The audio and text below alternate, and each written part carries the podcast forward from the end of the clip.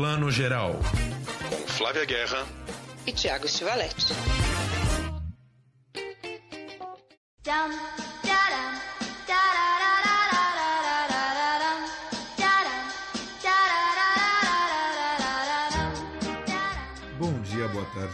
Para você que está escutando o Plano Geral, seu podcast de cinema.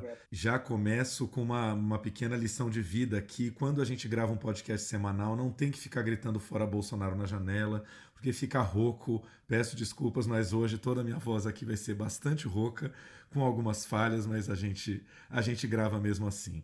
Hoje a gente vai ter um convidado super especial aqui para falar de Festival de Cannes, que divulgou a seleção essa semana, e para a gente falar de duas obras-primas que estão completando 20 anos. Pois é, o tempo voa e esses filmes estrearam em maio de 2001, 20 anos atrás, no Festival de Cannes, que são A Professora de Piano, do Michael Haneke, e o grande Mulholland Drive, Cidade dos Sonhos, do David Lynch. E para esse papo aqui com a gente, a gente chama um amigo super querido aí de todas as horas, Léo Mendes. Tudo bom, nosso querido? Olá, Flávia. Olá, Thiago. Tudo ótimo.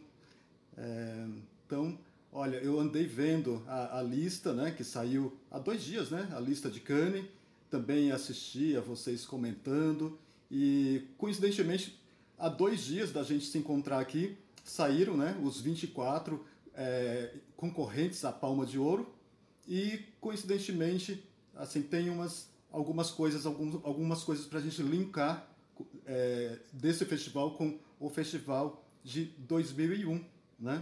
Oi, Léo, bom ter você aqui. Olá a todos. E sim, acho que a, a lista de Cane quando vem sempre traz as lembranças, né? Então, esse momento aqui é uma delícia para a gente conversar sobre filmes maravilhosos que passaram por lá, né, Léo? O que, que, que, você achou da lista? Você achou fraca, forte? Te, te decepcionou? Te surpreendeu? Olha, eu, eu achei é, uma coisa e outra. Ela é uma, uma, uma lista que eu achei que é forte e ela tem assim é, alguns medalhões né, de edições passadas com é, é, mesclada com nomes novos, novíssimos talentos. Eu achei muito equilibrada. Vou fazer aquela pergunta meio de televisão assim. Se você pudesse ter um screener, um link para ver em casa hoje, de três filminhos aí da seleção, quais Deus aparecesse para você e falasse, ó, pode ver três filmes agora, quais seriam? Olha, eu, eu acho que eu veria o do Asghar Farhad, é, eu acho ele um concorrente forte sempre, né? É, François Ozon, que eu, porque eu adoro, independente de qualquer coisa, é um diretor que eu gosto demais. Ah, eu veria o da Charlotte Gainsbourg, que deve ser uma homenagem à mãe dela, né? Eu veria, veria esse. Sim, sim, eu também. Eu quero ver o do Champagne. Já falei que eu gosto de sessões mico. Eu tô com aquele mico dele anterior lá atrás, ainda entalado. Eu quero ver se ele vai desfazer aquele mico ou se ele, né, vai vir com outro mico aí. Então eu, eu veria com certeza do Champagne. A Flávia se arrisca forte, né? Não, mas esse filme novo do Champagne é, é uma história meio policial, né? Um cara que é, se passa ao mesmo tempo de policial e de bandido. Já pela sinopse, me parece um filme muito melhor do que esse último aí que ele apresentou em Cannes. Ah, sim. Eu também quero ver o do Ozon, tô curiosíssima. E quero. Ah, bom, enfim, né? Todos. Quero todos os links, gente. Manda aqui em casa. Gente, vou, vou, vou, vou jogar já uma opinião polêmica aqui. A Paulinha Ferraz vai me matar. Mas é, eu vi agora esse, esse filme que está estreando dele agora no Brasil, né? Verão de 85, que estava na seleção de Cannes do ano passado. E eu não gostei do filme, gente. Saí super decepcionado, assim. Achei mais do mesmo do Ozon. Mas ele é um cara sempre camaleônico, né? Ele, ele, ele vai para todos os gêneros. Então, quem sabe esse novo filme é uma coisa totalmente diferente. Ai, tomara. Não curti. Não vi ainda, mas tomara que, bom, a gente gosta dele, né? Ele é aquele autor que a gente acompanha, nem sempre acerta, mas a gente está sempre acompanhando. Pois é. Eu vou falar de um que nem é, nem é novidade, porque já tinha sido divulgado antes, que é o filme de abertura O Anete, do Leos Carrax, que é um diretor que eu acho sempre original, sempre incrível, um cara dos anos 80 que voltou muito forte uns anos atrás aí com Holy Motors, né? Que eu acho um filme de uma piração, de uma maluquice maravilhosa, assim. É, tenho muita curiosidade. Tem um elencão, né? Tem o Adam Driver no filme, tem a Marion Cotillard. É um filme que eu já meio espero desde já e que eu gostaria muito de ver na tela grande, né? Não quero ver só no streaming, não. First time I fell in love. Woke up next to the girl. Escaped fast and far. And Anne has changed me. What I see in her is obvious. What she sees in me. E, e sabe o que, o que eu queria é, comentar com vocês que eu achei é, que linka com esse festival linka com o festival de 2001? Nós temos três participantes em comum, né, da, da edição de 2001 e 2021 concorrendo pela Palma de Ouro, que é simplesmente o grande vencedor de 2001, né, o Nani Moretti, que ganhou a Palma de Ouro com o Quarto do Filho. Aí tem o Champagne, que a Flávia está aí cheia de expectativas né, com relação a esse novo filme dele, que em 2001 ele participou com A Promessa e teve um filmão. É, é, lembra desse, Flávia, para você ficar de bem com ele. A Promessa. e temos também a francesa Catherine Corsini, que ela, ela também estava concorrendo pela Palma em 2001 com A Repetição, que é um filme com a Emmanuelle Béat. Olha só, caramba. E, e, agora vou falar uma coisa aqui já para brigar com a Flávia, para procurar briga com a Flávia agora, começo de podcast. Tivemos aí a professora de piano quase levando a palma, né? O filme levou três prêmios, grande prêmio do júri, melhor atriz para Isabelle Huppert, melhor ator para o Benoit Magimel. O Mulholland Drive, que depois entrou em várias listas de de melhor filme de dois, do, do, dos, dos anos 2000 para cá. Ganhou melhor direção por David Lynch, dividindo com os irmãos Coen, por O Homem que Não Estava Lá. E o Nani Moretti ganhou pelo quarto do filho. Palma injusta, hein, Flávia? Palma injusta. Vou, vou provocar aqui. Olha, eu tendo a concordar, por incrível que pareça, porque assim, eu acho o quarto do filho lindo, etc, mas é um dramão, ponto, né? A professora de piano é, é vários andares acima na, na ousadia cinematográfica, naquele, eu acho que é o auge do Haneke do sarcasmo, né, daquela coisa que ele traz, aquele ácido que tá em tudo quanto é diálogo, né? Eu acho a Fita Branca que tem mais cara de obra-prima, né? Aquela obra-prima indiscutível, né? Pá, já nasce clássico, preto e branco, filme de época e tal. Mas a professora de piano, ele é também muito perturbador, no outro lugar né? Num outro lugar. Não esqueço jamais aquela cena da, da Uper botando a mão no bolso e aquele casaco, aquele caco de vidro, né? Eu não esqueço essa cena, essa é uma das grandes cenas do cinema da minha vida. E o, o quarto do filho não tem nenhuma grande cena que eu levo comigo, falo, meu Deus, é uma grande cena da minha vida. Então eu acho também que a professora de piano é um filme superior. Eu acho. Acho que foi um erro aí. Tem, olha, Itália amada, mas hum, eu concordo.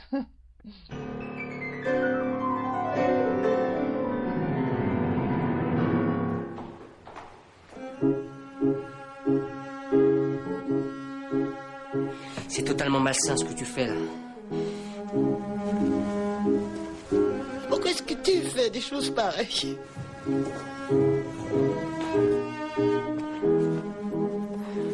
Ensuite, enlève le baillon, s'il te plaît, et assis-toi sur ma figure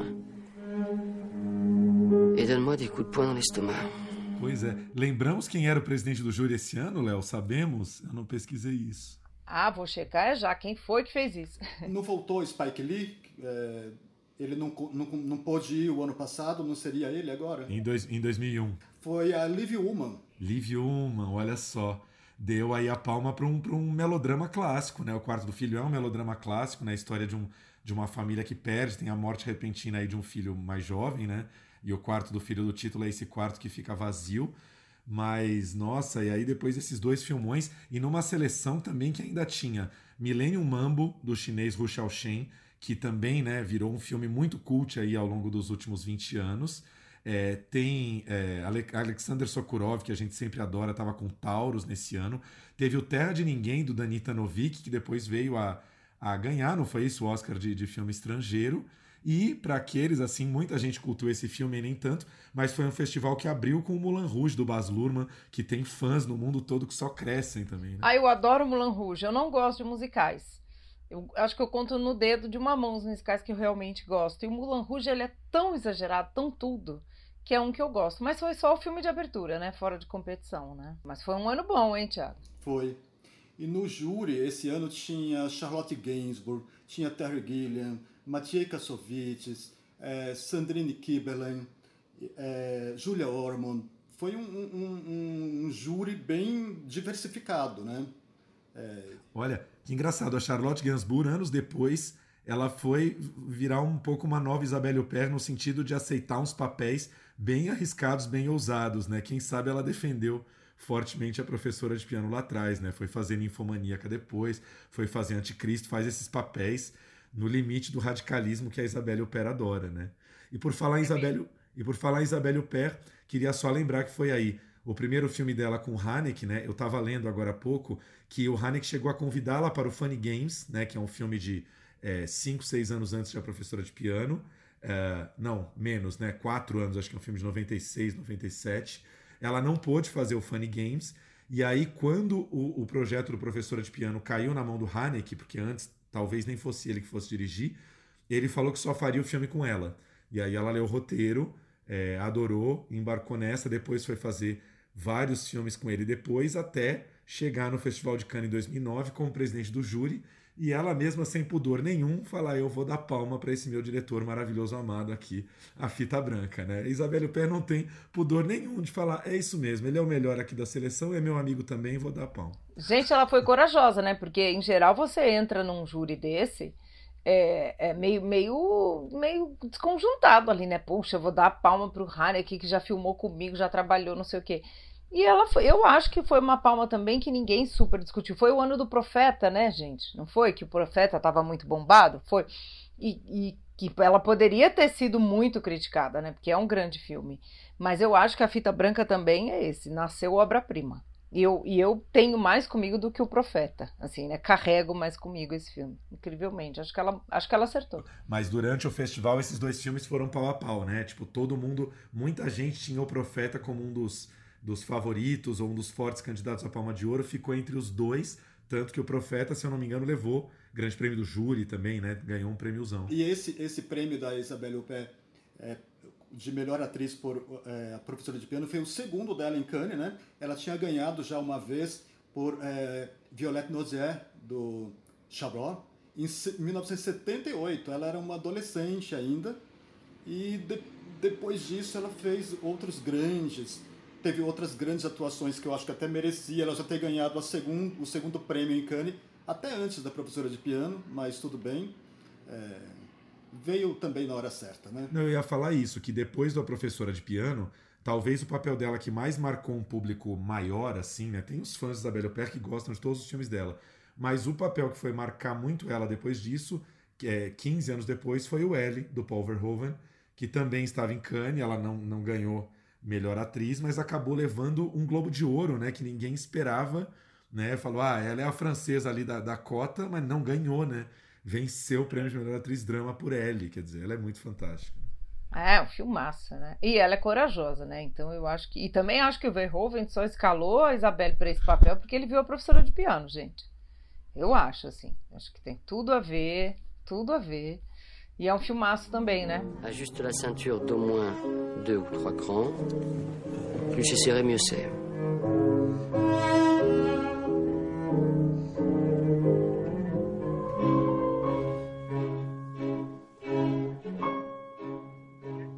O Festival de Cannes é uma panelinha, depois da palma de A Fita Branca em 2009, o Michael Haneke foi ganhar a palma de novo em 2012, né? apenas três anos depois, pelo Amor, e quem era o presidente de júri? Nani Moretti. Quer dizer, tá tudo em casa, gente. Tá Eu não tinha feito essa associação, mas faz todo sentido. Léo, queria te perguntar uma coisa. Você me contou que você talvez é a única pessoa que eu conheço que leu o livro A Professora de Piano, ou A Pianista, não sei como lançou no Brasil, da Elfriede Jelinek, que é uma grande escritora austríaca que inclusive ganhou o Nobel de Literatura. Queria que você falasse um pouquinho do que você lembra do livro e das diferenças entre livro e filme. Olha, no, no livro acontecem muito mais coisas, né? Aquele é, o, o, universo de o submundo que ela por onde ela, ela vaga, né? A professora Érica. É, o livro leva isso muito, vai muito mais a fundo nessa nessa questão aí. Mas o filme ele captou muito bem a, a atmosfera do livro e assim, uma, uma lembrança, eu posso não lembrar de detalhes da, da, da escrita do livro, mas uma coisa que eu lembro muito bem assim, é que a leitura, é, essa leitura, ela é quase uma experiência sensorial. É, é, um livro que parece que exala odores. Claro que é, não muito agradáveis, né, se a gente lembrar do que acontece no filme. Mas eu me lembro que por mais que eu, que eu quisesse acompanhar assim a, a, a, o que ia acontecer na, na, na, vida daquela personagem, tinha momentos que eu não aguentava mais ler, que eu fechava o livro, porque é, chegava a ser assim, meio é, sabe? É, é uma leitura que ela é bastante incômoda. O livro, o, o filme amenizou bastante, apesar de ser tão forte, ele amenizou bastante. Você fecha o livro e você fala, meu Deus, é, só vou pegar de volta amanhã, porque ele é, ele é pesado. É, o filme, o filme tem esse ar do incômodo, mas pelo que você diz, realmente amenizou muito. Amenizou muito não, acho que amenizou o ponto, né? Porque eu acho o filme bem incômodo também. Pois é, só lembrando um pouquinho a história do filme aqui para quem viu na época, né? Quem viu na época também não vê o filme há 20 anos. É a história dessa professora de piano muito cruel, muito severa, né? Que, que chega até a humilhar, é, né? fazer o que hoje chamaríamos de bullying com seus alunos, né? E que mora com a mãe, né? E tem uma, uma relação de dependência emocional total com a mãe, né? Uma das coisas que a gente logo descobre de cara é que ela, aos 40 e poucos anos, ainda dorme na mesma cama com a mãe, né? Quer dizer, uma relação muito pouco saudável. E aí ela vai se apaixonar pela primeira vez, ter a primeira experiência de amor dela com um jovem aluno, que é o papel aí do Benoit Magimel. E, e essa essa descoberta do amor para ela vai ser por caminhos tortuosos, assim, que a gente não nem pode descrever aqui, mas que vai passar por muita é, autoviolência, né, uma violência infligida, ela vai tentar todo um acordo de amor com ele que é que é que vai para os limites do sinistro assim, né? E a Isabelle Huppert tá, eu não sei, eu acho eu, eu amo a Isabelle, eu já vi 45 filmes dela, para mim é o papel dela que mais me pega assim. Ela, ela consegue, ela tem uns closes em que ela, ela transmite 490 emoções ao mesmo tempo no rosto, assim, né? A paixão, a vontade de se entregar, o medo, o terror, o medo da mãe, tá tudo ali. É, é muito maravilhoso. É. Tem um único filme dela que eu amo mais que esse, é, que é um assunto de mulheres do Alain René, que não Chabrol, Chabrol, um filme... né? Chabrol, do Claude Chabrol. Falamos do Chabrol e eu aqui confundindo, que eu acho um filmaço, assim, acho que poucos filmes falaram do tema do aborto e do ser mulher nesse mundo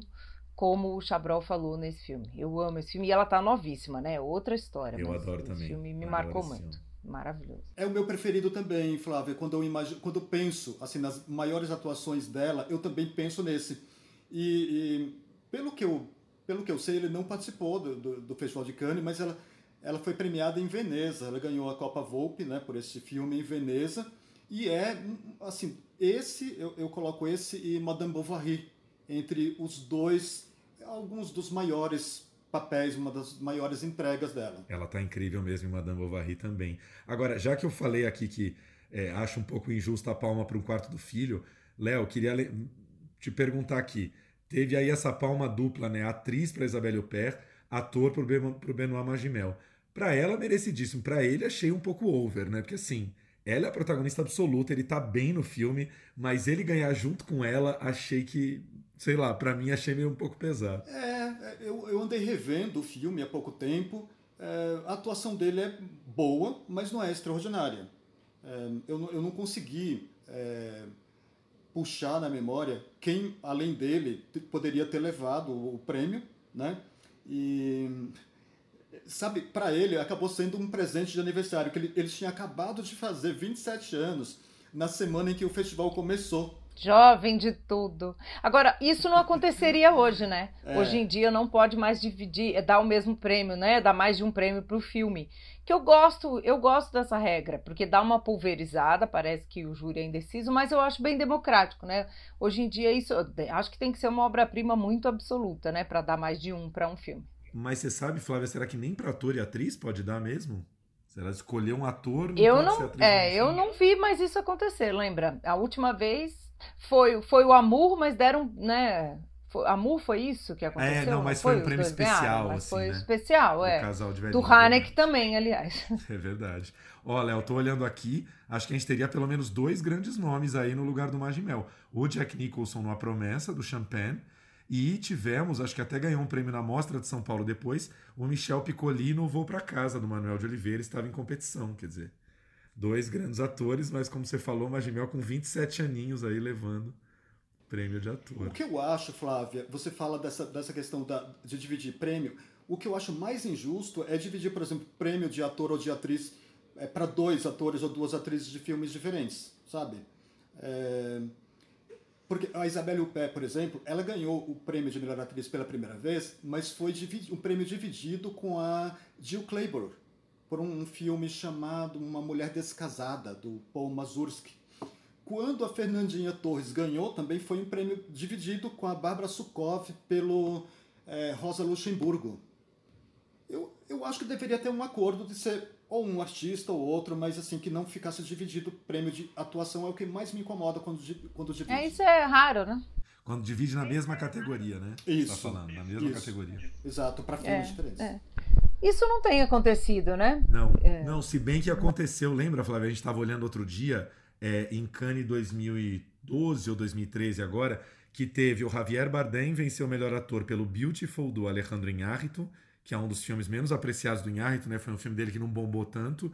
E o Hélio Germano por aquele filme La Nostra Vita. Tipo, os dois dividiram ah, prêmios de melhor ator no mesmo ano. E realmente, concordo com o Léo, perde a força, né? Porque ainda se acaba não lembrando nem de um nem de outro. É. Não, não tenho. Acho que deve ter sido a última vez que isso aconteceu, porque eu não lembro mais desde então. Cannes com certeza não teve. Veneza não lembro, Berlim também não lembro, mas eu acho difícil acontecer. É, quando é assim para um mesmo filme, como por exemplo, é, eu acho que foi o Volver do Almodóvar que todas as atrizes ganharam, mas pelo mesmo filme. É, mas aí, aí é o elenco. É o né? elenco, né? aí sim, eu acho acho bacana quando é dessa forma. Se, se tá no mesmo time, tudo bem. Tá todo mundo jogando junto, a gente pode premiar. Isso. Vamos, vamos falar um pouquinho agora então de Mulholland Drive, Cidade dos Sonhos, que eu tenho para mim que foi o grande filme daquele ano. Adoraria que tivesse levado a Palma de Ouro. Levou o prêmio de direção para o Lynch, como eu falei né, no começo, dividindo com os irmãos Coen. E, e que, muito surpreendentemente, eu achei, um ano depois, foi aparecer no Oscar. A única indicação dele ao Oscar foi de melhor diretor para o David Lynch, né? E que é um filme que não, não tem zero a cara do Oscar, mas de repente o David Lynch apareceu ali com uma indicação também. É um filme muito uh, a cara de David Lynch, um filme muito maluco, muito labiríntico, e eu amo o lance de ser um filme híbrido que começou a ser gerido na televisão, né? Mulholland Drive era um piloto de uma série feita para a, o canal ABC, era para ser a nova Twin Peaks, né? Seria a nova série do David Lynch. E aí tem várias entrevistas e histórias que falam que é, o Lynch assistiu o piloto da série junto com o executivo da NBC, que, da, da ABC, que odiou o filme de cara. Ele viu esse filme às seis e meia da manhã, o, o piloto, esse executivo, odiou, mandou a ABC cancelar o projeto e o Lynch ficou com essa batata quente nas mãos. E aí, claro, os franceses vieram em socorro, o Canal Plus entrou e um amigo dele, é, francês, falou: Não, eu acho que você devia pensar em transformar isso num longa-metragem. E aí o Lynch amarrou esse filme para virar um longa-metragem e virou um dos longas mais aclamados aí do, do, dos anos 2000, né? Muito maluca essa história. Ah, mas fizeram muito bem, né? Eu acho que o Mulholland Drive é o mais Lynch dos Lynchs. Tudo bem, tem outros, né? Estrada Perdida, tem, né? Óbvio, o próprio Twin Peaks, mas Mulholland Drive eu acho que ele condensam tudo ali, né? E é aquela coisa do sonho e, e aquele recadinho dele, você não entendeu, é isso mesmo né? Porque é todo, até hoje tem gente tentando entender esse filme, né? E, vive aí, né? Lide com isso, né? Muito Lynch, muito Lynch isso. É, muito, até hoje. Eu, eu, eu, eu lembro de uma, de uma das últimas vezes que eu, que eu assisti ao filme, tem uma cena em que, eu acho que lá para meia hora de filme, tem uma cena que é uma reunião com. Porque tem um filme dentro do filme, né? Tem uma reunião com o diretor, que é o, o, o personagem do diretor, chama Adam, é, com um, os produtores.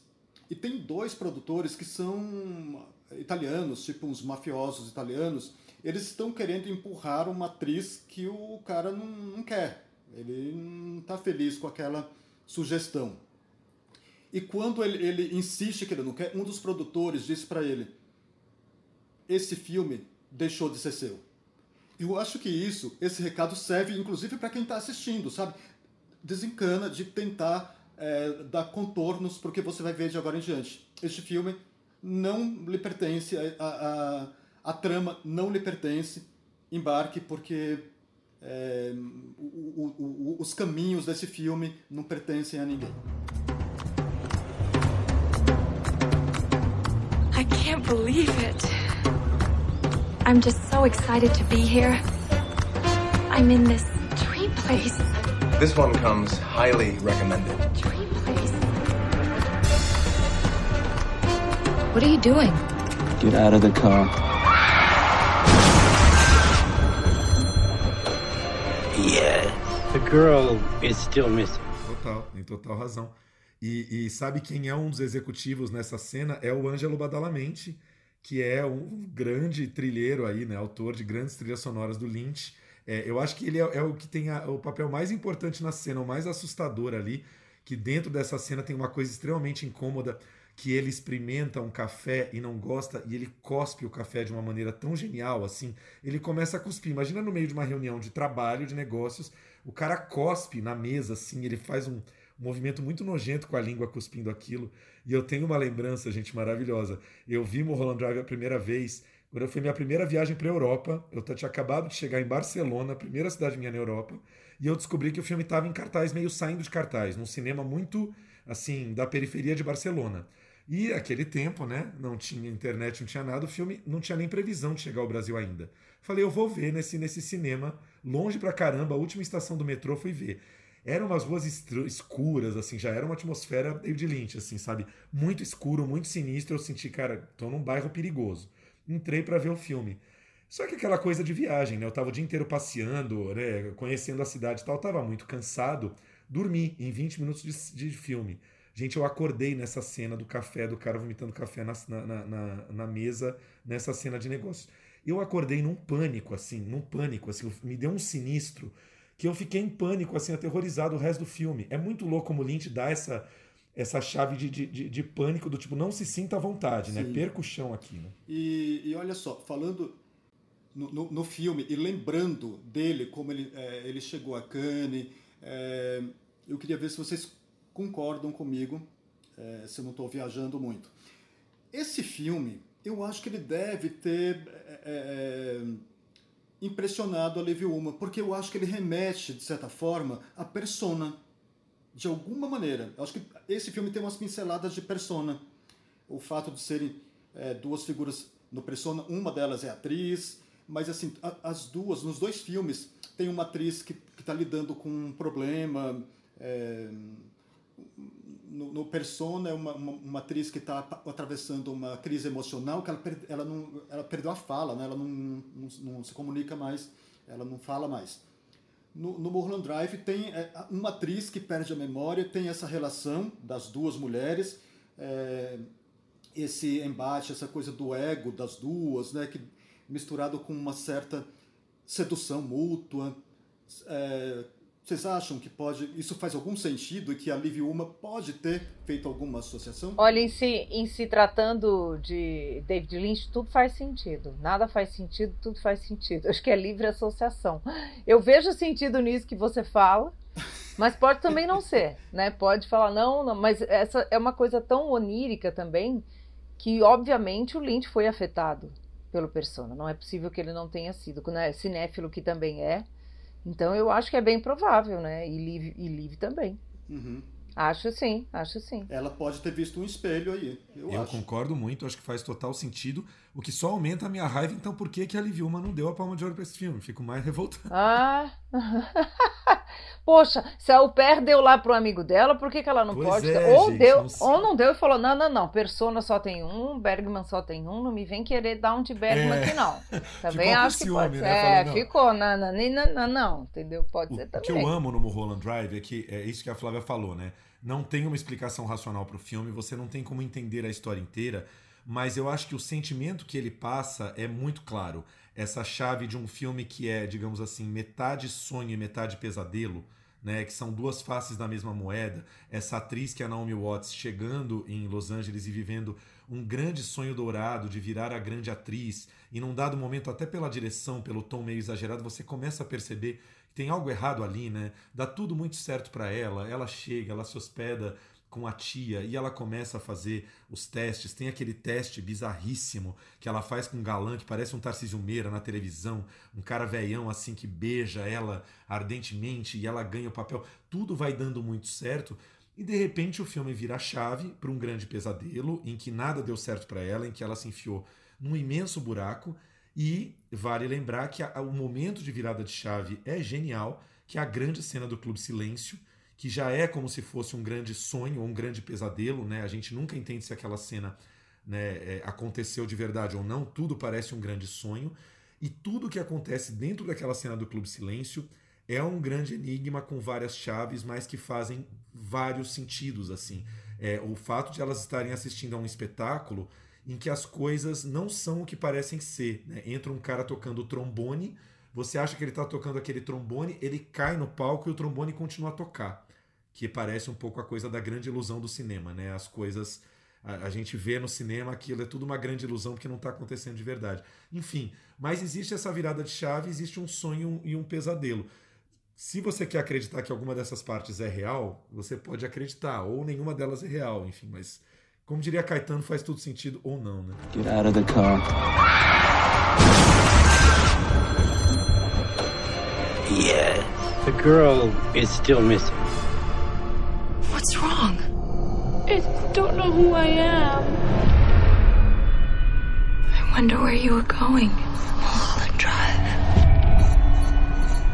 Come on, it'll be just like in the movies. We'll pretend to be someone else. Exatamente. E eu sempre recomendo aqui para quem quer entender, entre aspas, o cinema do Lynch, ler o livro do Lynch, né? Em inglês é o Catching the Big Fish. Em português eu sempre esqueço, mergulhando em águas profundas ou em águas profundas, que ele ele diz, né, que ele faz, né, ele medita, faz meditação transcendental, e ele diz, né, é como mergulhar, é como meditar, ter ideias, você precisa ir profundo, senão você não vai pegar os peixes grandes, que são as grandes ideias. Esse filme ele mergulhou assim nas fossas marianas, entendeu? Porque é muito, né? Muitas associações, isso que o Tiago falou, você vai criando e você vai montando esse quebra-cabeça com o seu subconsciente, né? Acho que esse é um dos filmes de aula disso, né? Que você, cada um monta o seu filme ali. Né? Acho que Freud adoraria ver esse filme, Jung também, ia amar ver esse filme, dá um debate ótimo entre os três depois da sessão. Ele nunca gostou de explicar o filme, né? Quando perguntavam para ele do que trata, ele sempre disse assim, ele foi sempre, ele sempre disse uma, uma frase só: é uma história de amor na cidade dos sonhos. Depois, anos mais tarde, quando rolou a comemoração dos 15 anos do filme em 2016, ele começou a falar um pouquinho mais, mas assim não muito. Ele, ele, ele mas eu achei legal o que ele disse. Que é um filme que, é, em outras palavras, ele não disse exatamente assim, é, que é um filme que é mais para ser sentido do que compreendido. E que todo mundo, cada um, sente o filme de uma maneira, mas ele acha curioso que todas as pessoas que assistem ao filme ficam é, esperando pela opinião do outro. É, é como se é, as pessoas não tivessem muito certas do que é, é, se o que elas captaram condiz com o que ele quis transmitir e ele coloca a obra como uma obra aberta, é, um, é uma obra que é, é surreal e, no entanto, a compreensão de cada um, o sentimento de cada um com relação ao filme, ele diz que deve ser abstrata. Então vai mais além do, do surreal, ele acha que deve ser uma, algo abstrato e eu acho isso muito interessante. É, é, é uma obra que tem milhões de possibilidades de entendimento. É, e, e, voltando ao que, ao que eu estava falando no início, eu acho fascinante como o David Lynch ele tem um lugar fácil na lista de grandes diretores do cinema né, mundial. É, todo mundo considera ele um, um dos maiores cineastas vivos, mas é ao mesmo tempo esse cara da televisão que, vamos lembrar, depois de Mulholland Drive, ele fez cinco anos depois o, o Inland Empire, que em português como é que é mesmo? É Império dos Sonhos. E depois nunca mais fez um longa-metragem, e o, a última grande obra longa que ele fez foi voltar a fazer Twin Peaks, né?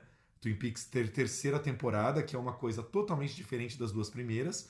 E assim, até hoje, eu, nossa, meu sonho era ver o Lynch fazendo um novo longa-metragem para cinema, mas ele pega e faz uma série longuíssima, né, de 18 episódios, grandes, de fôlego, mas não volta pro cinema o filho da mãe, eu fico louco. Pois é, mas o Twin Peaks, né, gente, é um nada que é tudo, né? O que, que é esse novo Twin Peaks? Eu vi, aliás, o primeiro e o segundo, foi isso, em Cannes.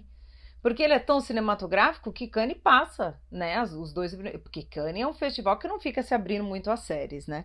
Veneza eu acho que dá mais uma recessão aqui ou ali, mas Cannes não. E passou. E foi, o, eu falei, o filme mais louco que eu vi nessa edição, acho que foi a edição de 2017, foi isso? Quando ele lançou ou 2018? É foi a coisa mais louca que eu vi, mais ousada. Eu lembro nesse ano eu falei, a coisa mais, o filme, a obra mais ousada cinematograficamente que eu vi nessa edição toda de um festival de cinema foi algo para TV, que foi o Lynch. Então é isso, o Lynch não tá nem aí para o suporte, ele pode fazer no celular, ele vai sempre, né, dar esse tapa na nossa cara, porque e, e, essa nova edição, temporada do Twin Peaks é uma coisa de louco. É uma loucura. Aliás, lembrar, recomendar aqui quem não viu, na, a Netflix acho que tem até hoje aquele curta maravilhoso do macaquinho, né? Que eu acho que chama What Did Jack Do? Tem na Netflix esse curta, tem no YouTube, né? Vários curtas dele. Ele é um cara do curta-metragem, tá sempre lançando coisas pequenas. É o formato longa-metragem que agora tá fazendo 15 anos já que ele, que ele abandonou e não sei, né? A esperança é a última que morre. Quem sabe um dia ele volta. Vou dar um serviço rápido aqui. É, a professora de, de, piano está no MUBI, está na plataforma MUBI, para quem quiser ver.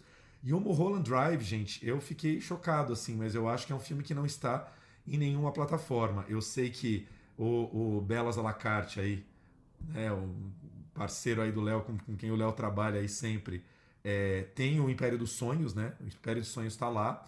Mas o Cidade dos Sonhos é um filme que desapareceu, não tem nem nos pay-per-view da vida, não tem para alugar. Você tem a Veludo Azul, você tem Coração Selvagem, mas o Cidade dos Sonhos desapareceu. Acho um absurdo. Assim. Bom você lembrar do Coração Selvagem, que foi levou a Palma de Ouro em 1990, né?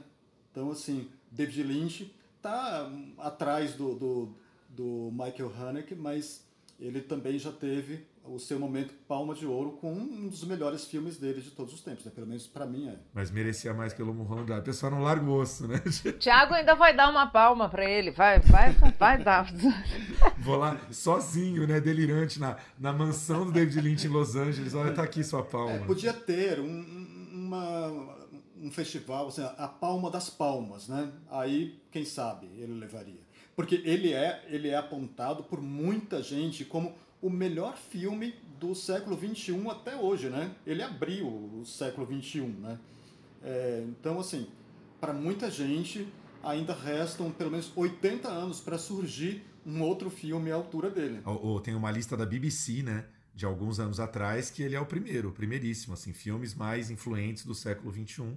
O Roland Drive está em primeiro lugar. E sabe uma coisa interessante que eu acho nele?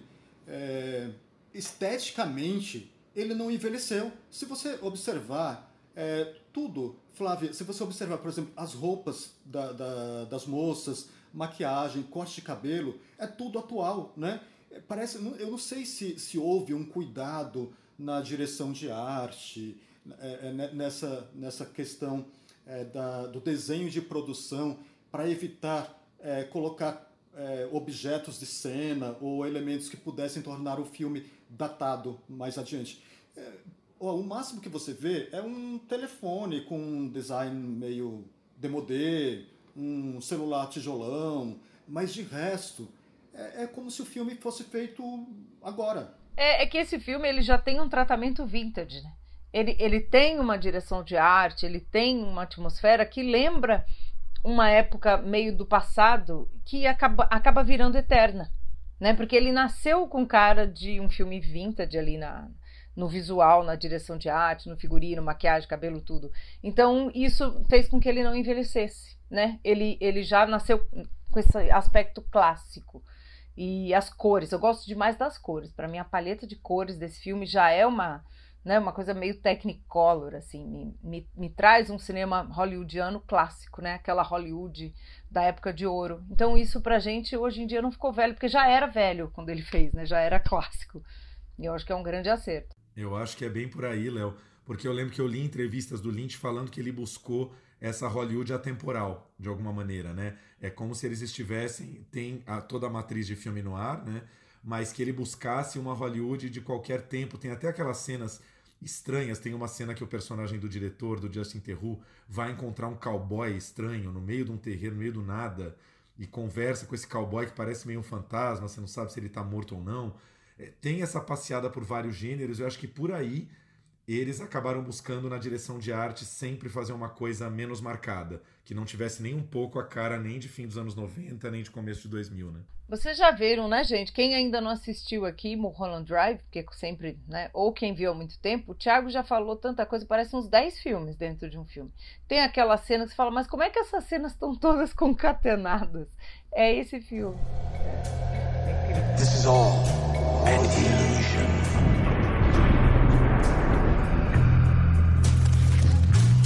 You want to know who you are, don't you?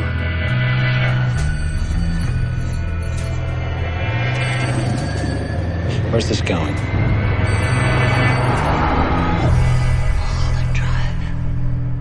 It's been a very strange day. Getting stranger. E sabe, essa cena do cowboy, por exemplo, é, eu, eu, eu, eu, li várias entrevistas do David Lynch e ele admite que essa, é, que essa cena do cowboy, enquanto as pessoas assistem ao filme e ficam procurando é, significado para certos elementos né, que surgem assim meio do nada, a cena do cowboy, por exemplo, é uma que é uma das mais intrigantes do filme. Ele disse numa entrevista que ele estava escrevendo o roteiro e apareciam para ele algumas, algumas imagens aleatórias e ele fazia anotações, ele deixava ali de stand-by para inserir ou não no filme. É, e o cowboy foi uma delas, que ele deu um jeitinho de, de colocar de forma oportuna, mas assim, não é, é não é uma, um caco, né? não é uma coisa que está solta. É, mas o interessante é que na cena ele fala pro, pro cineasta assim, se eu aparecer para você, isso tem um significado. Se eu aparecer mais de uma vez para você, o significado é outro. É, foi um, um, isso é uma experiência pessoal do, do, do Lynch quando ele estava escrevendo né, o roteiro. É, e que ele guardou ali, ele, ele colocou assim, de uma maneira muito é, pontual. E ele reaparece no filme, eu não, não lembro exatamente em que situação, mas ele reaparece pro, pro diretor. Eu achei isso uma sacada. Então já tem, a gente já sabe que teve outro significado. Teve outro significado, teve. Léo, a gente podia ficar a noite inteira aqui falando de Mulholland Drive, a professora de piano, mas vamos ter que encerrar. Para terminar, queria que você falasse rapidinho do, do da mostra de cinema espanhol maravilhosa que está começando no Belas la carte agora. Olha, nós temos essa mostra que vai até o dia 16 de junho, com 12 filmes. Ela está bem diversificada, né? Nós temos uns classicões, temos Buñuel, Viridiana, temos uns cults é, dos anos 70, como Cria Cuervos, do Saura, O Espírito da, da Colmeia, do Vitor Erice, e filmes mais recentes, de diretores mais recentes, incluindo uns que são inéditos. Filmes que nem são inéditos no cinema do Brasil, eu quero dizer. Filmes que nem são tão novos assim, mas que nunca foram lançados no Brasil, como, por exemplo, é, Juana La Louca, do Vicente Aranda, foi um grande diretor, né, que é, muitas, muitas pessoas jovens não, não sabem, né, muito bem não conhecem a obra do Vicente Aranda, ele foi um diretor muito importante. É, então tem tudo isso lá. Tem um documentário sobre o Saura, os Sauras, que também é maravilhoso. Está bem diversificado e é um programaço, né? É, imperdível. O Criar Cuervos é um dos imperdível. filmes da minha vida mesmo. Então, eu sempre vejo e revejo, vou rever. É, com a Ana, to a Ana Torrente, pequenininha, ela tá nos dois filmes em criança, né? O, o Espírito da Colmeia e Cria Cuervos, e ela aparece adulta no Vacas, que é o primeiro filme do Julio Madden. Então tem essa curiosidade também. É, as pessoas elas podem ver Ana, Ana Torrente em três fases da vida dela, duas na infância e uma em adulta. Querido, muito obrigado aí pela participação. Volte ano que vem Ano que vem não, daqui a alguns meses pra gente comentar mais filmes de Cannes. Vamos, a gente escolhe outro recorte de Cannes e fica falando só de filme antigo aqui. Ah, vou amar. Para mim passou muito rápido, de tão delicioso que foi o papo, e eu agradeço muito a vocês pelo convite. Adorei e quero voltar mais vezes assim. Eu, eu sou fã do, do Plano Geral, foi uma experiência muito boa me ver dentro do plano com vocês. É isso aí. Obrigada, Léo. Um beijo. Valeu. Beijão. Beijo, beijo.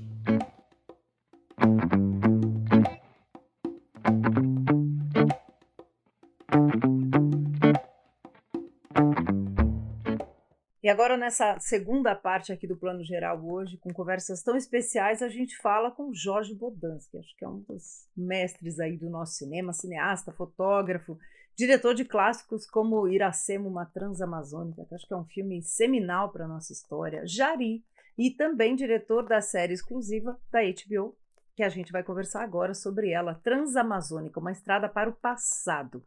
Jorge, você, com o Fabiano Maciel, que é co-diretor dessa série, são uma das grandes atrações aí da Mostra Ecofalante, né, da Semana do Meio Ambiente, especial Amazônia.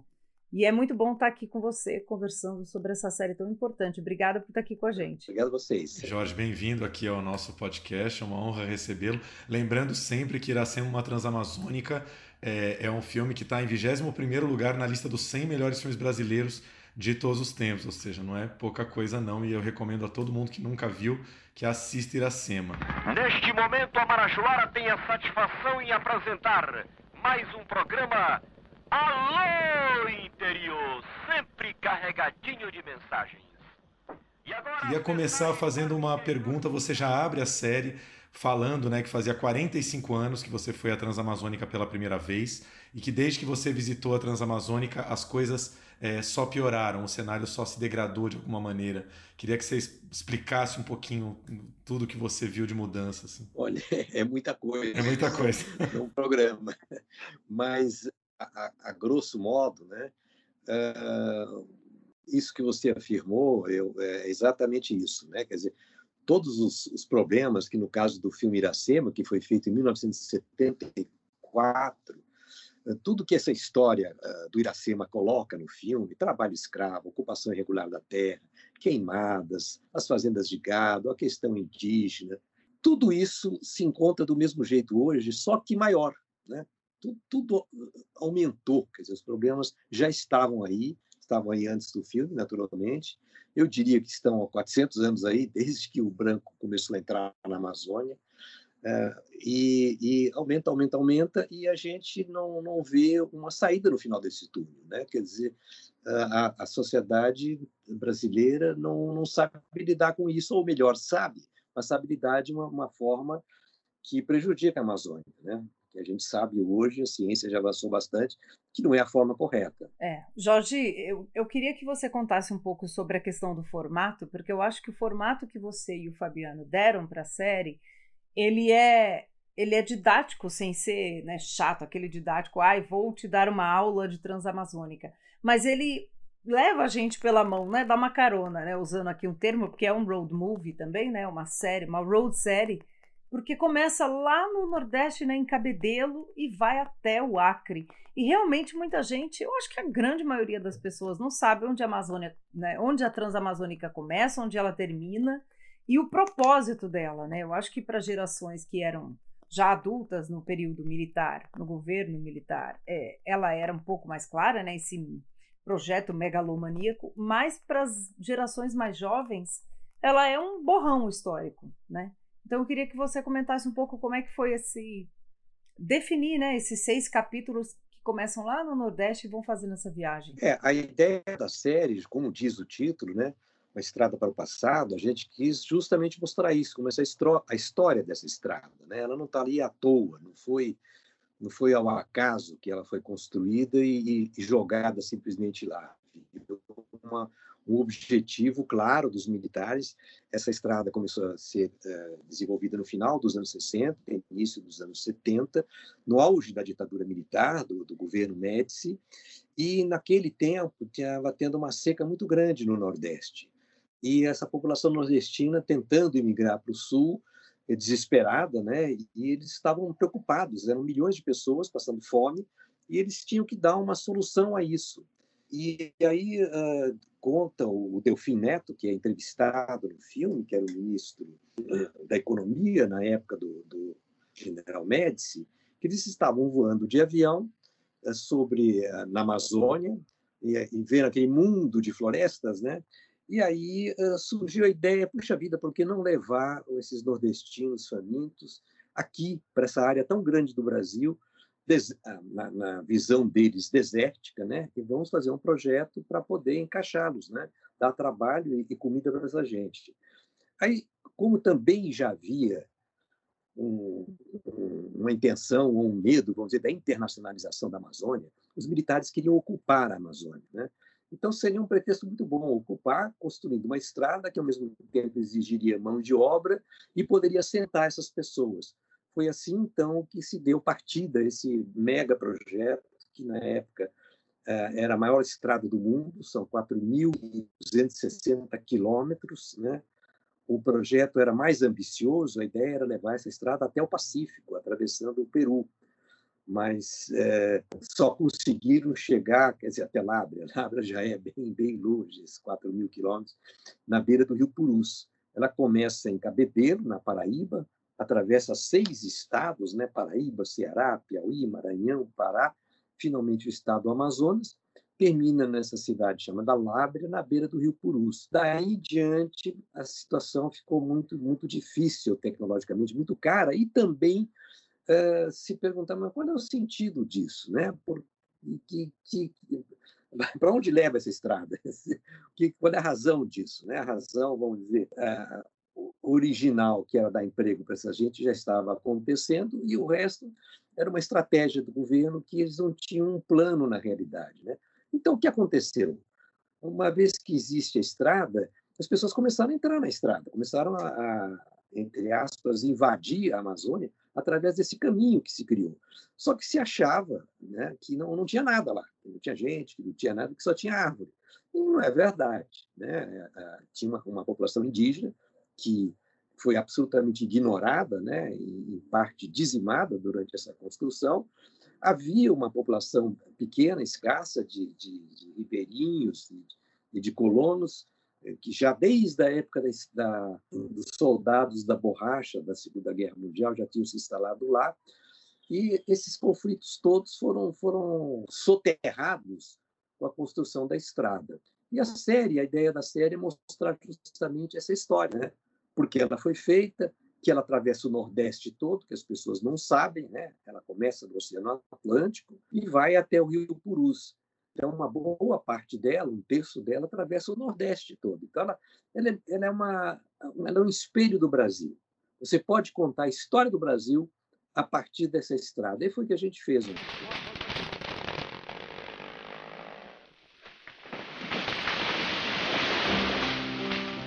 Para acabar com a fome no Nordeste e ocupar a Amazônia, o governo decidiu construir aquela que seria a maior rodovia do mundo, a Transamazônica. Jorge, queria falar um pouquinho do episódio 4, que eu achei um dos mais interessantes da série, que vocês deram um ótimo título para esse episódio de Vetores da Destruição, Madeira Garimpo. E, e vocês estão descrevendo ali nesse episódio a atuação das madeireiras, e num dado momento na sua narração você fala é, é, é, um, é uma estrutura que se assemelha um pouco ao, a, a milícia do narcotráfico. E aí isso tudo nessas últimas semanas, onde a gente na mídia não para de usar a expressão, né? cresceu de repente essa expressão Brasil paralelo, poder paralelo, um poder que, que age à margem da lei e que inacreditavelmente é conduzido às vezes pela própria presidência da República, né? Um presidente, um ministro do Meio Ambiente que agem contra a própria lei. Queria que você falasse um pouco mais dessa, dessa, dessa, dessa comparação madeireiras e tráfico ou Brasil paralelo. É, eu queria até completar a pergunta do Tiago, né, comentando que o Dani Clay e a Guiar comentou ontem na, no debate que houve na Mostra Ecofalante, de que o crime na Amazônia hoje é um crime organizado, né? não tem mais, é, a, a, vamos dizer assim, né? o crime ambiental desavisado né? ou amador. Então, eu acho que essa é uma situação extremamente preocupante. Eu acho que é, é a, a, mais preocupante no momento, né? Quer dizer, essa fase do garimpeiro individual, que lá, vai lá com uma peneira, chacoalhando areia para tirar ouro, isso não existe mais, isso é ilusão. Hoje são, são empresas, são indústrias, são verdadeiras organizações criminosas e mafiosas. Né? Tanto é que hoje a gente observa uma aproximação do, das milícias né? e é, dos, do, eh, das milícias eh, e, e, do tráfico, né? Com, com os garimpeiros. É, é uma organização só. Eles estão, se unindo porque para você garimpar hoje na escala que está sendo feito, você precisa de muito investimento. Então eles lavam o dinheiro sujo do, do, do tráfico, né? Seja, do contrabando de madeira, é lavado no, no, no investimento de, de maquinário para uh, escavadeiras que são caríssimas, né? para tirar o ouro. Então, é tudo uma coisa só. Quer dizer, você tem um tráfico, uh, o tráfico de drogas, né, que passa pela Amazônia também, tudo que vem da, da Bolívia e do Peru passa pela Amazônia, para depois, a partir de Manaus e Belém, ir para a Europa ou para o sul, para o próprio Brasil, né? o contrabando de madeira, né? e a, a, todas as atividades ilícitas se juntam no garimpo, o garimpo uh, que produz ouro, e a gente se pergunta quem compra esse ouro? Para onde vai esse ouro? Né? É, essa, essa é a questão né? que a gente mostra no filme. E, no meio disso, uh, uma série de, de, de, de projetos, mega projetos, né? que foram feitos, vamos dizer, de cima para baixo, né, sem levar em conta a população local, como, por exemplo, a usina de Belo Monte. A usina de Belo Monte foi construída dentro de um projeto energético que não levou em consideração as condições locais, além de, da, da, da, população que morava lá, não só indígena, mas ribeirinha, mas das condições eh, ecológicas também, inundando uma área enorme, desviando o rio Xingu e o que acontece? Né? A, a usina, agora recentemente, ficou pronta e se percebeu que não tem vazão de água suficiente, quer dizer, ela não vai poder gerar mais nem 40% daquilo que originalmente foi pensado. Então, imagine um estrago feito, né? o dinheiro investido para esse resultado pífio né? Que, que, tá, que a gente está vendo agora. Falta de aviso não foi, né? Com essa presença, vamos dizer, da, dessa organização criminosa generalizada, ah, eles cooptaram grande parte da população local. Então, hoje, você tem índios garimpeiros, você tem ribeirinhos garimpeiros, ah, que, que foram cooptados por, pelos, por esses bandidos né, e que eles colocam eles na frente. Né? Então, quando há um enfrentamento, eles põem índios na frente. E é óbvio que a polícia não vai querer atirar nos índios. Mas até isso já não é mais assim. A cara de pau deles é tão grande, a segurança deles é tão grande, que a gente viu agora esse mês né, verdadeiras hordas né, de, de, de barcos de garimpeiros atirando diretamente nas aldeias indígenas e pondo fogo nas casas e nas lideranças. Né? Crime absurdo. Jorge, ao mesmo tempo, você fala isso sempre, assim, eu acho que é algo que me dá um pouco de esperança, é que o que você viu mudar para melhor nessas décadas foi que a sociedade civil se organizou, né? E, e não há, graças né, aos céus, um lugar na Amazônia onde não haja as comunidades indígenas é, organizadas, defendendo sua terra, outros líderes também não indígenas, como é que você vê isso, né? Esse futuro, né, que você termina a série perguntando, né, para onde é que a gente vai, né? Será que a gente essa estrada um dia vai dar para o futuro, né? Como é que você vê também essa questão? Seria esse um caminho para a Amazônia? A gente ouvir essa sociedade que se organizou, né? Olha, eu acho que se há um caminho para a Amazônia, ele tem que levar em conta a sociedade local. Né? Tem que ser feito em parceria com as pessoas que moram, que vivem, que conhecem lá e que viveram sempre lá e conseguiram viver sem destruir, né? Indígenas, quilombolas, ribeirinhos é, e outros, né? Que, se, que foram lá, que estão e que moram lá já há muito tempo. Então, a, a solução de fora para dentro não funciona. A gente já viu isso. Né? Então, tem que ser uma, uma, parceria. Né? A sociedade, vamos dizer, nesses, nesses últimos anos, né? É, conseguiu se organizar né? Aquilo que você falou, que eu disse, né? Que hoje você não, não, não pisa em nenhuma aldeiazinha, nenhum lugarzinho na Amazônia que eles não estão organizados, né? Principalmente a sociedade indígena está bastante organizada hoje. Só que a voz deles não é escutada, né? Eles simplesmente são ignorados. E é, é muito desigual essa luta, né? Uma coisa é o governo federal com todo esse potencial que ele tem e, e, e, e eles que, que que tentam desesperadamente é, se fazerem ouvir, né? Mas é, é, se há uma, uma esperança no fim do túnel, são eles. Né? Eu não tenho a ideia ainda certa para onde ela vai, até onde ela vai. A Transamazônica foi um autêntico fiasco, né? É um corte que se faz no Brasil. Jorge, queria te perguntar o seguinte: é, a gente está aí com esse, com esse ministro do Meio Ambiente que é inacreditável que há mais de um ano teve aquela reunião vazada em que ele usa inclusive a expressão passar boiada, quer dizer, é tudo muito escancarado, né? Eles não têm nem mais vergonha de passar por cima da lei. E a gente está nesse momento da, do, do, STF, como sempre, né, tentando botar alguma marra nesse governo tentando enquadrar o Salles. Você tem alguma esperança de que alguma coisa mude antes do fim desse governo ou não? Acho que não muda, não, porque não se trata do Salles, não se trata de infringir a lei aqui ou ali, porque esse governo tem um projeto, né?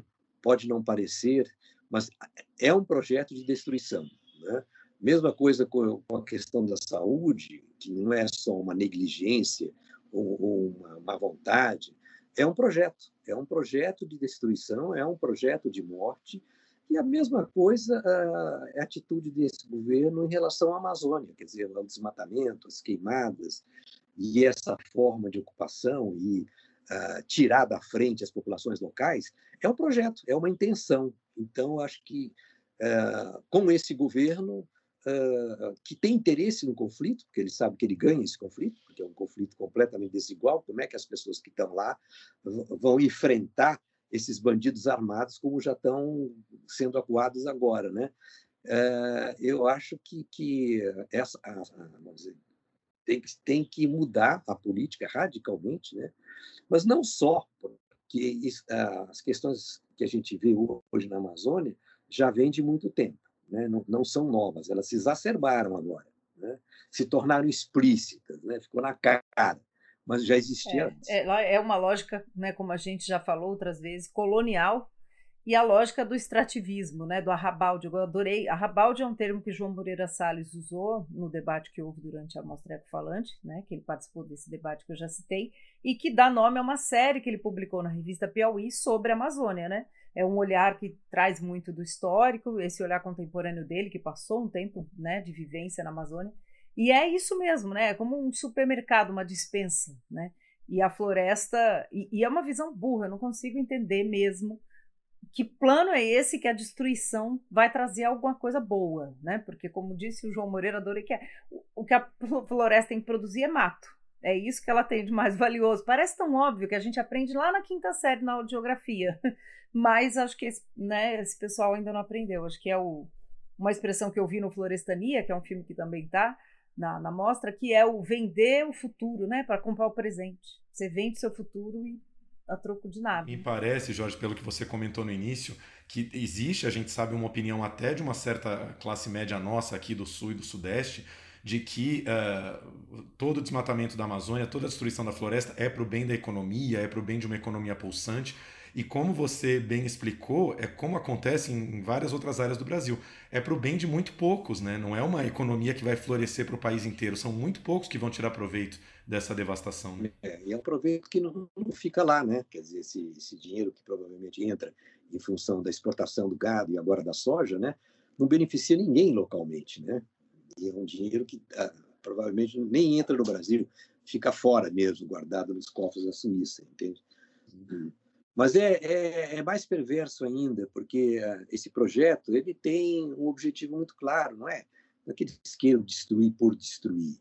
É uma guerra que eles querem deflagrar, porque é uma guerra ideológica. Eles acham que ONGs, que índios e que pessoas que têm projeto, que pensam, não sei o quê, eh, são, são de esquerda, são comunistas. Então tem que ser eliminado. Eles não levam em consideração o conteúdo. É uma guerra ideológica mesmo. E uma das frentes dessa guerra ideológica é justamente a Amazônia. Não, eu, eu queria que você comentasse um ponto que eu achei muito interessante da sua narração, quando vocês estão visitando algumas das cidades ali formadas na, em toda a região amazônica e que vocês veem uma certa semelhança da cultura que tem nessas cidades com a cultura do interior de São Paulo, com o rodeio, com as próprias músicas. É, queria que você falasse, porque eu achei essa associação muito muito interessante e pode dizer muito sobre a nossa guerra ideológica atual também. Né? É, a, a gente acha que, que, que essas cidades não têm cultura própria, não tem mesmo, o Fabiano citou muito bem, eles têm o seu rap, eles têm a sua música, eles têm a sua dança, né? e ele, a vida cultural é muito rica, né? As, as, tradições e depois as tradições adaptadas daqueles que vieram. Como houve uma leva muito grande de, de, de colonos do Sul, eles trouxeram os hábitos gaúchos, né? Sua música, seu churrasco, sua maneira de vestir, inclusive, e, e, isso, e eles adaptaram isso um pouquinho para a cultura local e criaram uma cultura própria que é muito forte, né? é muito bonito isso, né? essa, é muito pungente né? essa, essa cultura. Né? Mesmo em Lábrea, que parece assim, fim do mundo, Mas lá tem aqueles, aqueles dançarinos de, de, de, de rap, de passinho, né? que fazem concurso entre eles, se orgulham, nós somos os melhores da Amazônia, viajam. É, é uma cultura local tão rica de música também, tão rica, que é ignorada completamente no Brasil, mas é também um, uma forma de defesa, né? que, que, que de resistência deles. Né? Ô, Jorge, vou, vindo aqui um pouquinho para a questão do cinema, a gente já falou disso outras vezes, que é essa função do cinema, do audiovisual, das séries, de talvez se não é, educar nesse sentido, né, de abrir a cabeça mesmo, também sensibilizar. Né, porque eu, eu, eu gosto muito dessa ideia, o João Moreira trouxe para a gente também, mas eu, você também já falou disso outras vezes, que a gente, se a gente não sentir que a Amazônia né, é de todos, sem ser brega aqui, gente, de fato, é um patrimônio né, que a gente nada passa sem passar pela Amazônia. E a gente nunca vai sentir responsável, né? Porque, na verdade, nós somos, principalmente as pessoas dos grandes centros do Brasil, indiferentes, né? A gente meio finge que não é com a gente, vira a cara para outro lado, é um problema tão complicado. Olha aqui esse papo que nós estamos tendo. E você vê o audiovisual, obviamente, como uma ferramenta, você que está fazendo cinema na Amazônia, filmando a Amazônia, documentando, fotografando há décadas. Olha, o João falou muito bem, um filme não muda a história, evidentemente, mas ele contribui e pode contribuir de uma maneira forte, porque a primeira coisa para você é, cuidar de alguma coisa é conhecê-la. Você só vai cuidar daquilo que você gosta, que você conhece, senão você ignora, né? E as pessoas não conhecem a Amazônia, por várias razões. Uma que é longe, é caro, né? Não, não, não se mostra quais são os, os, atrativos da Amazônia, só se mostra desgraça, né? fogo, não sei o quê. Quem é que vai pagar uma nota para fazer turismo para ver incêndio? Né? Não vai. Né? Então, ele prefere realmente, como o João falou, ir para Miami. Né?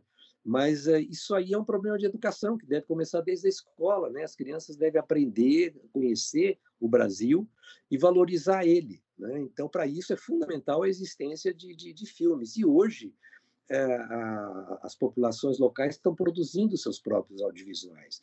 As, as populações indígenas hoje têm uma produção de, de, de filmes, de documentários muito forte, muito presente e muito interessante, porque finalmente é, eles estão falando por eles e não sendo, vamos dizer, utilizando um porta-voz de fora para poder expor as suas ideias. Eles falam diretamente com, com a possibilidade de você filmar com o celular, de você colocar seus vídeos no YouTube, com isso você amplia esse, esse horizonte e eu acho que a responsabilidade do nosso lado é provocar o conhecimento, dizer, olha, é, isso é o Brasil, isso é o, o, talvez o maior patrimônio do Brasil, e a gente tem que cuidar dele, mas é, só vai cuidar quem conhece. Então, acho que a nossa função de cineasta é tornar isso conhecido. É muito difícil, mas a gente tenta. Os Araras fecharam um dos grandes ataques. Hoje aqui, o que eu estou vivendo é impressionante. Jorge, foram, foi quanto tempo de Transamazônica aí para fazer a série? E eu queria que você comentasse um pouquinho dos riscos que vocês falaram um pouco ontem do, de, do debate vocês com uma câmera, é, não lembro se foi o Fabiano que estava falando, que a câmera também não deixa de ser uma arma, né? Vocês estão chegando para filmar e vocês estão lidando com situações ali com muitos interesses, algumas pessoas se sentem ameaçadas em falar. Teve algum momento de maior risco, maior perigo para vocês, não? Olha, teve sim, teve bastante risco, porque é uma zona ocupada pelo, pelo, pelas milícias, pelo tráfico, pelo banditismo, né? E eles sabem, evidentemente, que se a gente está filmando lá, a gente é de fora, não vamos falar coisa boa deles, entende? Então, eles tentam ameaçar, tentam cercear, ameaçar principalmente as pessoas que fazem, que dão depoimentos, que são as mais frágeis, que eles sabem que a gente eles dificilmente podem atacar frontalmente, que pega mal, né? Então, mas a, as pessoas que estão lá, que ficam lá, que participaram do projeto, elas depois ficam sozinhas indefesas lá. Então, é um, um projeto que a gente tem que ter muita responsabilidade quando a gente expõe alguém ou provoca ele para fazer uma denúncia, uma coisa assim, porque tem que pensar também no risco que ele está correndo, né? Então, e esse risco existe, eu diria, em toda a região, né? Por motivos diferentes, mas ele está sempre aí, porque sempre tem alguém por trás que tem interesse em esconder, escamotear a verdade e não querer que se, se saiba o que está acontecendo lá. E lei, o mais importante é não dar voz as pessoas do local. Né? Eles não querem que essas pessoas sejam ouvidas, porque essas pessoas vão falar a verdade, vão falar o que está acontecendo lá. Então, eles não querem que isso apareça. Então, a nossa função é justamente tornar isso público. Né? A ideia do filme é mostrar o que, que tem lá e por quê, através da sua história. Né? Jorge, você deixa essa mensagem para o futuro. Na verdade, você deixa um questionamento, como você fala. Né? Se um filme ou uma série, enfim, já cumpriu o papel de te deixar com questões, né, te instigar, já cumpriu o seu papel. Você, como cineasta, como é que você está de projetos futuros? E eu acho, né, fazer um, só uma parte aqui, gosto muito quando você fala do cinema indígena, porque realmente o cinema indígena é pulsante no Brasil, mas você também já deu muitas oficinas na Amazônia, né, de cinema. Então eu acho que você também leva, né, esse, eu acho que é um papel de cidadão mesmo, né, de capacitar as populações para fazerem o seu próprio cinema e deixarem de ser sempre as retratadas, né? mas também tomarem a narrativa para si. Né? Você acha que esse futuro passa também por essa questão de tomar essa narrativa por meio do cinema também? Passa sim, é muito importante, porque é, é a maneira que os jovens hoje é, ficam sabendo das coisas, através das redes, através dos vídeos. Né? Então é importante ter esse material, muni-los disso, para eles poderem é, dentro do, do, dos, do, das redes sociais deles, é, poderem ver o que está acontecendo. Né? Então, a, a, gente sempre se, se prende às mídias muito tradicionais, vamos fazer filme para passar no cinema, na televisão, mas é, é, os jovens hoje não vêm nem cinema nem televisão, eles usam o celular, então a gente tem que munir esses conteúdos que eles assistem, né, dentro das plataformas que eles utilizam. E isso, o, os jovens indígenas fazem exatamente isso, né? Sim, eu conversei com o Luiz Bolognese quando lançou a última floresta em Berlim, e ele estava comentando que lá na, na, tribo Yanomami, onde ele filmou, também ele já tinha vários exemplos de, de, de mulheres índias empoderadas que não queriam casar, que já estavam fugindo da estrutura patriarcal das suas tribos para é, montar seu próprio negócio, para ter a sua independência. Você vê como a coisa circula, né? Jorge, a gente queria te agradecer demais o papo. Eu queria só acrescentar um, comentário em relação ao que a Flávia falou, que realmente a edição da série tá um primor, assim. Eu, eu confesso que eu não sou a pessoa mais mergulhada na questão ambiental, mas assim, os episódios de uma hora passam assim muito agradavelmente, muito, é muito gostoso de ver. Eu acho que vocês conseguiram um ritmo ágil é, que coloca muita informação para a gente, mas sem ser nem um pouco maçante. E queria deixar esse parabéns, principalmente ao também a, a edição de vocês, que eu acho que fez toda a diferença em montar um material muito dinâmico, cheio de informação, mas muito gostoso de ver. E agradecer a sua presença aqui. É, o filme tem que ser agradável de ver, né? Você não pode obrigar uma pessoa a ver o filme. tem que assistir o filme uh, tendo também um prazer. Você tem que dar uma coisa em troca, né? E, e filme é um, é um, cinema em geral é trabalho de equipe, são equipes muito grandes. Então, teve uma equipe de, de produção do, do Nuno Rodolfin, que durante um ano escolheu essas pessoas, né? Quem, quem é interessante falar, que assunto, né? Esse assunto já foi abordado, vamos abordar outro. É, achar um personagem para cada assunto, né? Tem a música, a trilha musical é feita de um músico de, de Belém do Pará, que, que usa guitarrada, né? Com, com trilha sonora, né? E a montagem é uma montadora que muito jovem, né? Bruna Calegari, que trabalha comigo já há muitos anos e faz todos os meus filmes. É, ela é muito boa mesmo, né? Mas a, a, a, montagem ela é feita a partir do material que você tem, né? A montagem não inventa nada. A montagem simplesmente organiza aquilo que você filmou. Né? É, é, isso aí, é isso aí. Ação, ação entre amigos e amigas. Transamazônica, uma estrada para o passado, na HBO. Já, já está no ar ou estreia nesta próxima sexta-feira? Não, não. Na HBO Go está no ar, já estreia em todas as. Então... E aqui na mostra, é, todo dia tem um capítulo gratuitamente. Né? Então é isso. Na mostra Ecofalante, durante esta semana e para todos os assinantes HBO, HBO Go, já no ar também para todo mundo ver. Muito obrigado, Jorge.